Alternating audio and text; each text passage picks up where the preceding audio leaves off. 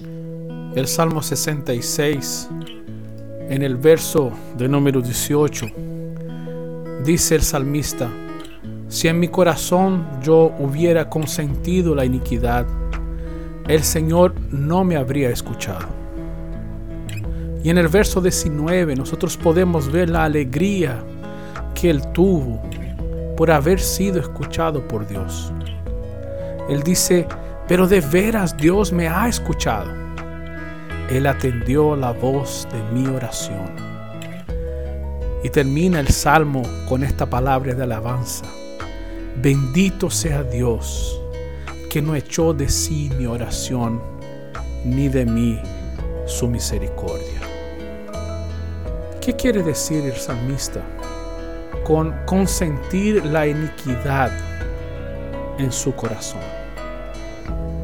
En la perspectiva del salmista, si él guardara, si él retuviera una práctica o un pecado dentro de su corazón, si él lo escondiera, si él lo guardara ahí, si él lo amara tanto al punto de ponerlo en lo más íntimo de su corazón, el Señor no lo habría escuchado. Pero nosotros sabemos que Dios lo escuchó, porque justamente Él le produjo algo en el corazón del salmista, para que éste entonces no consintiera la iniquidad dentro de su corazón.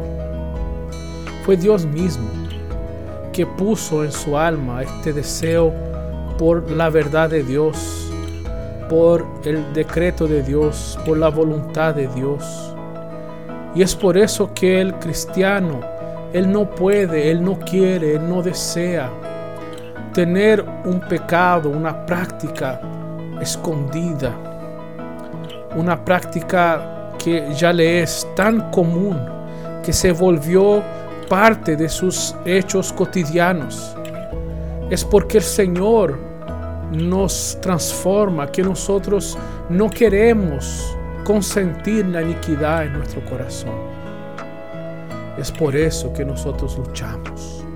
Es por eso que nosotros al pecar, al caer, nos entristecemos.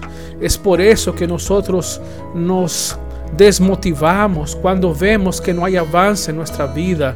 Es porque el Señor obró en nuestros corazones y Él puso en nosotros su amor a tal punto que ya no queremos más seguir el pecado de nuestra alma, de nuestro corazón.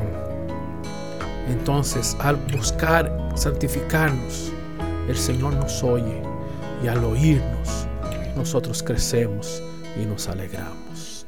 Qué bueno es el Señor.